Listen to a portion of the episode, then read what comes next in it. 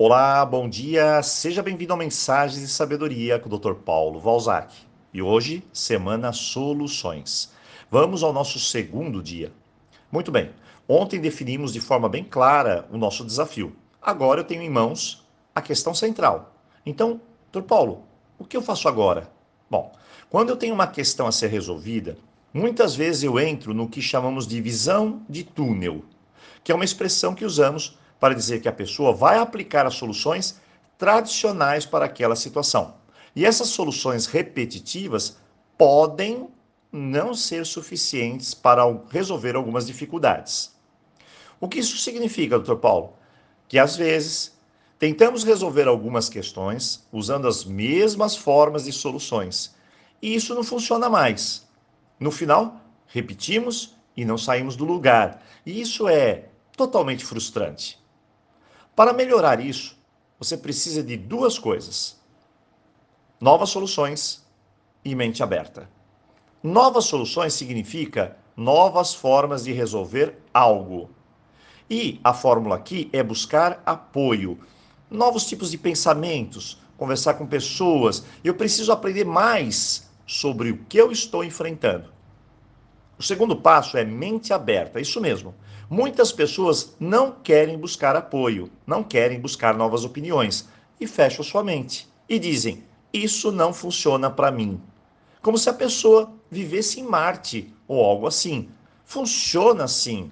Às vezes, a mente está tão fechada que ela não quer aceitar a solução. Bom, eu vou te contar uma verdade única, clara, que você jamais vai se esquecer. Se você tem um desafio, você tem uma solução. Sempre. Mas, em geral, nós atacamos os sintomas, não a raiz da questão. É como estar com febre e você dá para a pessoa um antitérmico. A febre vai baixar, mas o foco da doença ainda está lá. Você precisa descobrir e atacar o foco. Atacar o foco na solução dessa situação é não só encontrar a raiz, mas promover mudanças. Sem mudanças, nada será resolvido. Essa é a grande sacada de hoje. Eu vou dar um exemplo para você. Júlia teve quatro relacionamentos em menos de seis meses. Ela está frustrada, decepcionada, ferida. Ela tem um desafio mas ela não para. Ela acredita que precisa se relacionar mais e mais até encontrar a pessoa ideal. E a grande questão é que ela está na visão do túnel, repetindo as mesmas soluções. Até o dia que ela chegou para mim e disse que ela devia, eu disse para ela que ela devia parar de se relacionar, até encontrar um comportamento que está causando tudo isso. Ela pensou, respirou, e se entregou a buscar a solução então.